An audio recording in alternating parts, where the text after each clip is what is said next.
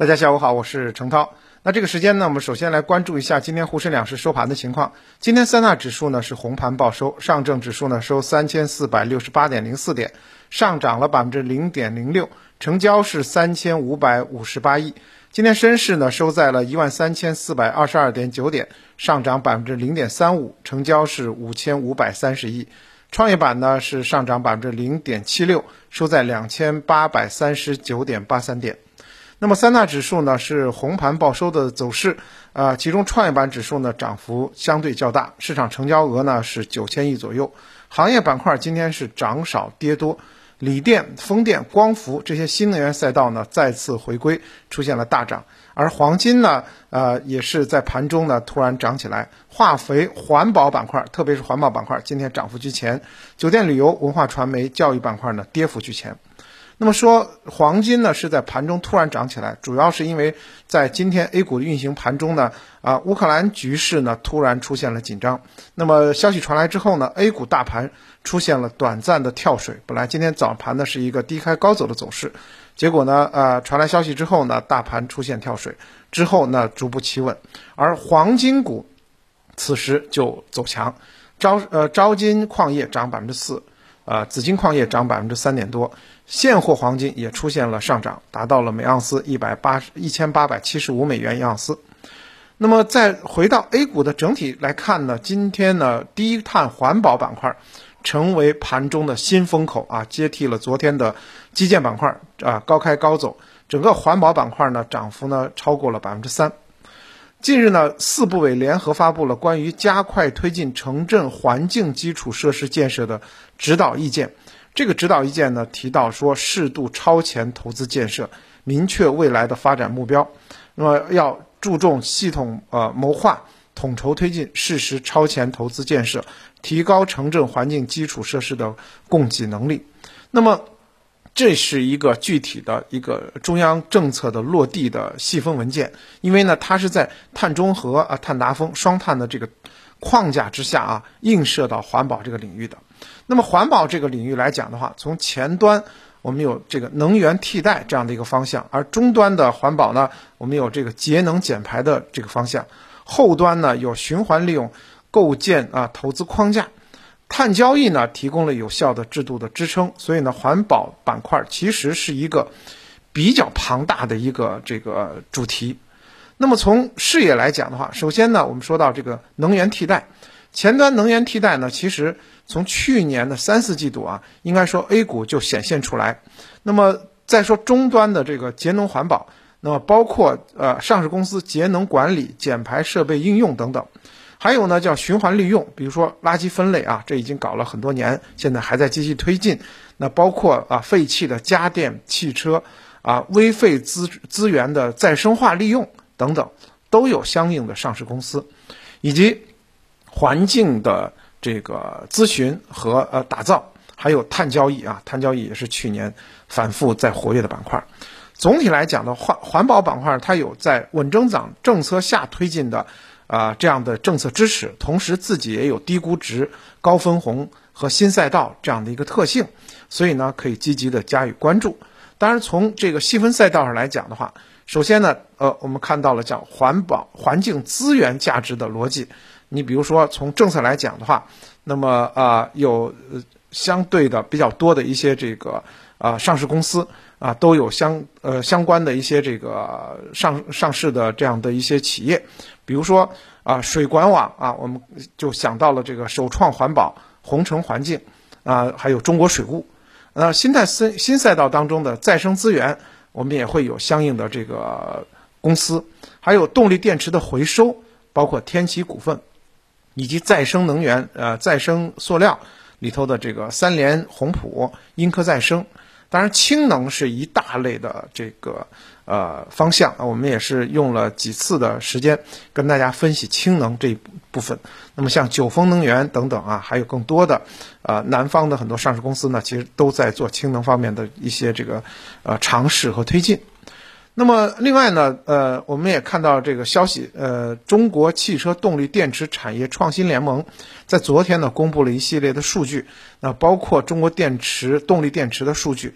那么在一月份呢，总产量同比增长达到了百分之一百四十六点二。那动力电池的量能增长的同时，价格也在攀升，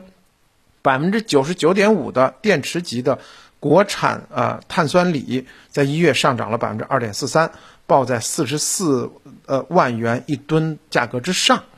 那么因此呢，呃，今天呢，新能源这个板块呢也是重回风口，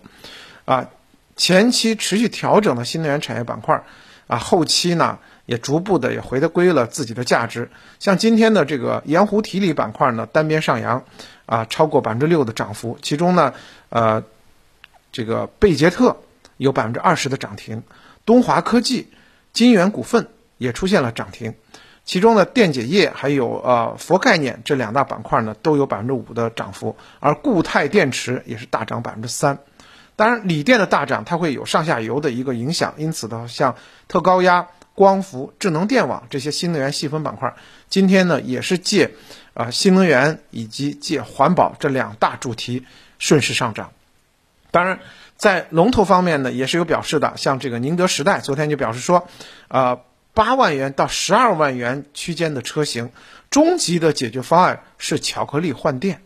那我们知道很多的朋友在换车的时候啊，包括我自己。啊，换车的时候呢，其实对于这个充电呢，还都是这个觉得有点麻烦的。那么，呃，李呃宁德时代也好，还有其他的这个呃电动车企业的也好，讲到说，啊，八到十万这个车型呢，其实更适合于换电而不是充电，因为换电的速度呢，差不多就相当于燃油车加油的这样的一个时间啊。包括今年过年，很多朋友要回老家，那如果是走长途的话。那么你要是充电在中间的话，很难很难去在这个加油站去充电，时间也太长啊，充电桩也是不够的。但是呢，不充电的话，很多的新能源汽车它跑不到五百公里以上，所以呢存在这样的一个瓶颈。因此的话，换电是一个呃，在近期啊需要呃解解决的一个方案。当然，这样的一个概念的提出呢，也刺激了近期换电概念。这个板块的走强，今天呢，整个的换电板块呢上上涨超过百分之二，像罗曼股份涨停，盛虹股份啊，汉川智能今天呢都是涨幅居前的。那么换电呢，它当然能节约我们车主的这个时间，也降低成本，解决我们车主啊开这个新能源车里程焦虑啊，老是觉得哎我快没电了，我有没有地方去充电？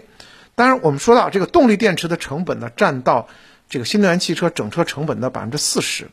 在换电模式下呢，这车电分离啊，消费者呢可以选择不购买这个动力电池，而采用租赁的方式。所以呢，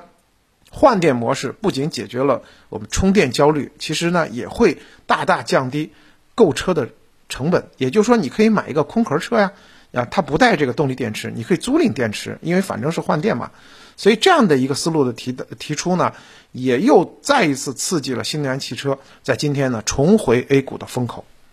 那么再说整体的走势，在昨天呢，基建板块呢是呃走的比较强。今天呢，虽然说整个基建板块包括工程设备啊、装修啊、水泥呢，还整体走的还可以，但是呢，热点已经转到了环保这个板块。那么新能源板块呢，今天出现了呃全面上涨，风电、光伏、锂电、储能都是在呃回归，因此的话，感觉板块轮动还在良性的进行当中。那么从宏观面来讲的话，流动性也在逐步的改善。春节过后呢，呃，感觉市场上也不是特别缺流动性，央行呢连续降准降息的这样的一个预期又在提升，显示市场的政策底已经出现了。因此的话，对于 A 股的中期行情来讲，大部分的机构持乐观的态度。当然，我也提醒大家，就是啊，政策底、情绪底和市场底，它是存在一定的时差的。所以呢，不是说政策底和情绪底到呃已经来到的时候呢，市场底就已经筑成了。大家要虚心呃，要多一些耐心，等待市场走稳。